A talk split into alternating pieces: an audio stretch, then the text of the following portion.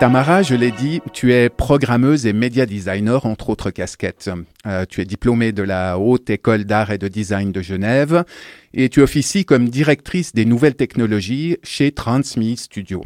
Tu as, tu as collaboré récemment avec l'artiste genevois Simon Sen autour de l'œuvre Des Simon, où D. Simon avait l'accent globish de l'Empire, qui témoigne du potentiel créatif des algorithmes et des intelligences artificielles tout en posant des questions assez vertigineuses. Euh, J'aimerais commencer par, euh, retracer la genèse du projet avec toi. Je crois que tu travaillais d'abord en solo à l'entraînement d'une IA pour produire de la fiction.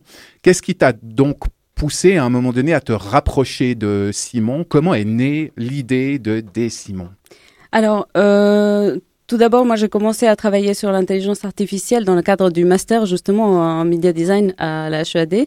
Euh, on, je, voulais travailler sur quelque chose qui était euh, quand même une technologie très proche euh, de, nous.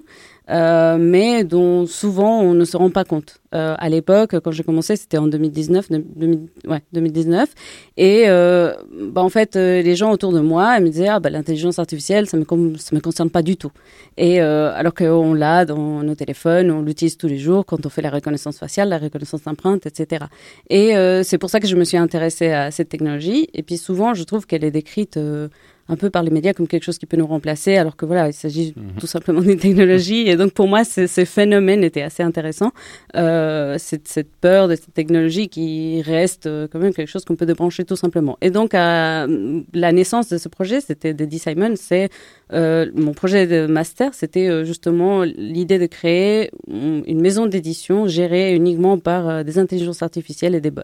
Et donc, euh, pendant ce processus, moi, comme j'ai un background dans la programmation, dans l'ingénierie, je me suis dit qu'il fallait que je, je trouve un tuteur qui soit assez euh, ouvert et, et différent de ce que moi je suis habituée à faire. Euh, et donc, euh, j'avais déjà pris connaissance de la pièce euh, d'avant de Simon Sen, euh, Biarrielef, et j'avais adoré. J'avais adoré sa démarche, comment il expliquait tout d'une manière très, très humaine et très. Il faisait vraiment paraître la technologie comme quelque chose de très simple. Donc, c'est pour ça que voilà, j'ai voulu qu'il soit mon tuteur pour mon projet de master. Une, une pièce, tu, tu, parlais de Biarriel-F, une pièce dans, dans laquelle le rapport à la technologie est déjà très présent. Il incarne oui. une, une femme, un corps numérique qu'il a acheté sur, euh, sur Internet. Exact. Et euh, je me suis dit, et voilà, et en fait, il présente la technologie comme quelque chose de très simple, et c'est pour ça que j'ai voulu euh, euh, qu'il me guide dans mon projet de master. Et euh, suite à ça, il a vécu un peu toutes les difficultés. En plus, c'était l'année Covid, donc il a vécu toutes les difficultés que j'ai trouvées pour entraîner mon intelligence artificielle.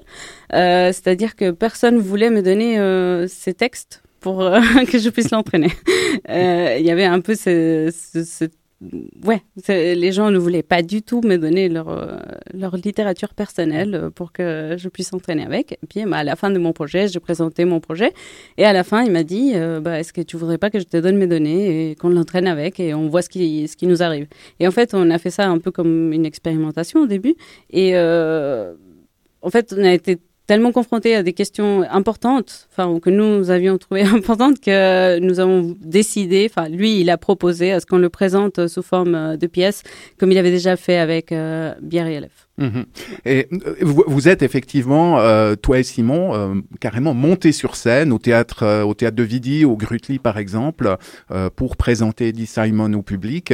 Et, et comment est-ce qu'on donne une, une, dimension théâtrale, une dimension dramaturgique à un projet fondé sur des algorithmes et sur le dialogue d'un artiste avec son double numérique? Bon, alors je pense qu'il y a beaucoup de dimensions. Enfin, la première chose, c'est qu'on a été super bien entourés. Euh, les gens du théâtre nous ont euh, vraiment. Euh, on, a, on a eu le regard artistique de, de François Gremont. Euh, on a travaillé avec Viviane Pavillon. Euh, et bien sûr, bah, la bienveillance du théâtre de Vidi, du théâtre du Grudely qui nous ont accompagnés pendant tout le processus. Et, et Simon, il avait déjà l'expérience quand même d'une mise en scène. Euh, c'est vrai que lui, il trouve un peu sa, sa, sa présence en exposant son, son vécu. Euh, et moi, j'avais à trouver un peu ma place euh, en tant que non personne du non théâtre et, et, vraiment trouver un, un, endroit où pouvoir exprimer euh, les, les questions que je trouve importantes dans l'intelligence artificielle sur scène. Mhm. Tu, tu, bah, parlais euh, il y a un instant de, de du fait d'alimenter euh, une, une, intelligence artificielle et je voudrais juste revenir sur ce sur ce point, sur cette question un, un peu plus un peu plus technique. C'est typiquement le genre d'exemple dont raffolent les internautes quand ils babillent avec ChatGPT. Euh, Est-ce que tu pourrais nous expliquer comme si on était des enfants ou des ados de 13-14 ans comment on s'y prend pour simuler la personnalité de quelqu'un à l'aide d'un agent conversationnel? Alors, euh, tout d'abord, il faut quand même pouvoir avoir accès à l'API, donc euh, la partie technique qui nous permet de l'entraîner et qui nous permet d'interagir avec euh, une, un modèle déjà entraîné qui est enfin qui est fine-tuné, on va dire.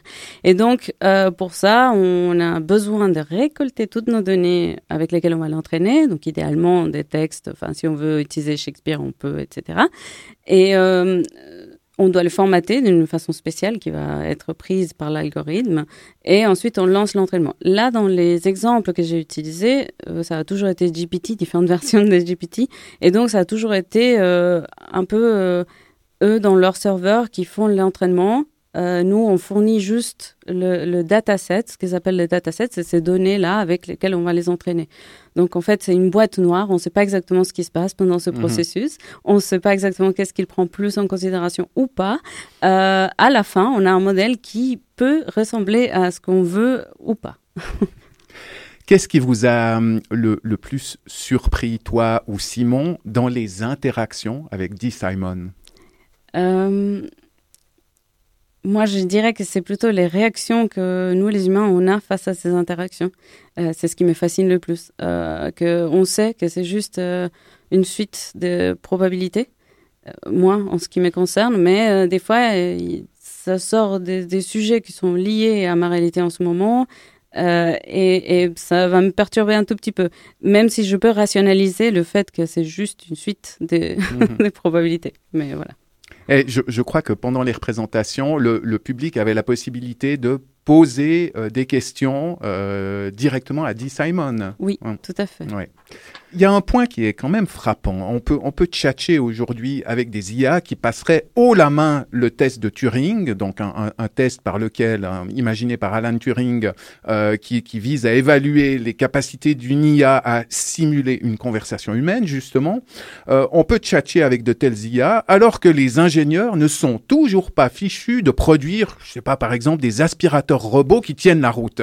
Finalement, est-ce que l'une des grandes leçons de la révolution numérique qu'on vit actuellement n'est-elle pas que le corps demeure irremplaçable? Euh, alors, je vais citer quelqu'un avec qui euh, j'ai eu le plaisir d'échanger. Il s'appelle euh, Ferguson. Et puis, lui, il travaille sur toutes les questions de, la, technologie au travail. Et euh, notamment l'intelligence artificielle. Puis, il nous donnait l'exemple de la machine à laver. Au début, les ingénieurs, ils essayaient de faire des bras qui puissent laver des plats comme des assiettes, et des plats comme nous on le fait. Euh, ils se sont vite rendus compte que c'était pas du tout efficace et euh, donc ils ont viré vers euh, une optimisation des capacités que la machine est là, qui ne viennent pas du corps, euh, mais que peuvent rendre les tâches euh, plus bah, plus accessibles, plus efficaces. Et donc justement euh, je pense que oui, le corps est irremplaçable. Il y a beaucoup de choses qui sont irremplaçables, notamment dans l'art, l'artiste. Euh, on vit des en tant Pardon. En tant qu'humain, on vit des expériences euh, que qu'une machine ne pourrait pas vivre. Donc, ces vécus-là qui fait que notre art change, que notre pratique est drastiquement influencée par nos vécus, bah ça, une machine ne peut pas l'avoir.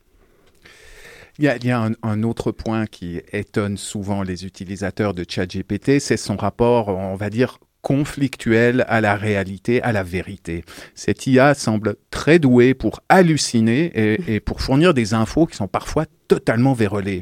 Tu, parlais en première partie d'interview de boîte noire. Est-ce qu'on est sait d'où vient cette propension à halluciner et est-ce que vous avez observé, Simon et toi, le même phénomène avec Dee Simon? Oui, on l'a observé, ça c'est sûr. Euh, après, je pense qu'il euh, y a deux niveaux d'entraînement de GPT. Le premier, c'est cette boîte noire à laquelle on n'a pas accès. Euh, enfin, c'est aussi une boîte noire, parce que les deux, c'est des boîtes noires. Mais le premier, c'est un, entraînement par des milliers de textes qu'on trouve qui sont libres de droit. Donc, l'entièreté d'Internet depuis les 15 dernières années, y compris Wikipédia, et une énorme collection de livres.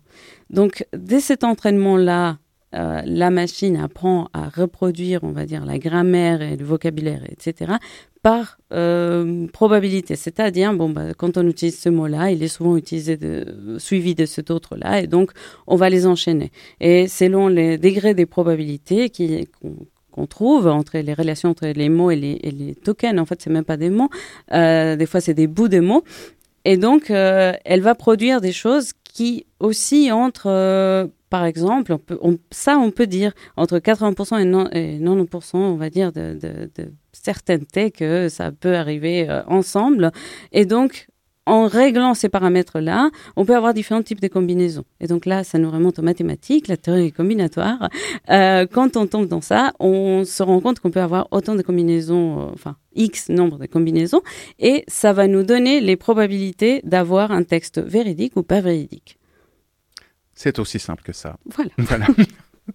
Aujourd'hui, euh, les, les, graphistes, les coachs, les journalistes, les écrivains, les enseignants, euh, tout le monde sue à grosses gouttes à l'idée d'être rendu obsolète par les progrès de l'IA. Euh, récemment, M le Média, une chaîne de TV régionale, a présenté Jade, sa présentatrice météo, 100% numérique et pratiquement indiscernable d'une présentatrice humaine. Hier encore, Couleur 3 décidait, hors plage d'information, de faire produire ce jour-là l'ensemble de ses contenus, voix, texte et musique, par des IA. Est-ce que toi, tu te sens personnellement en danger dans ton travail de designer, par exemple? Euh, non, pas tout à fait. Peut-être c'est, c'est naïf de ma part, mais je pense que nous avons toujours quelque chose à apporter. Et puis moi, je vois l'intelligence artificielle plutôt comme un outil euh, qui peut nous accompagner, qui peut nous aider, qui peut nous faciliter certaines tâches. Euh, moi, le jour où un robot va pouvoir faire le nettoyage entier de ma maison, je ne vais pas hésiter à l'avoir. Donc euh, non, je, vois vraiment ça comme euh, un outil de collaboration ou de, de, de, travail comme on utilise aujourd'hui Photoshop. Euh, ça n'a pas pour autant remplacer les humains dans leur tâche de designer. Alors pour, pour, le robot ménager, je souscris à 100%. Hein. Je, suis, je suis aussi intéressé.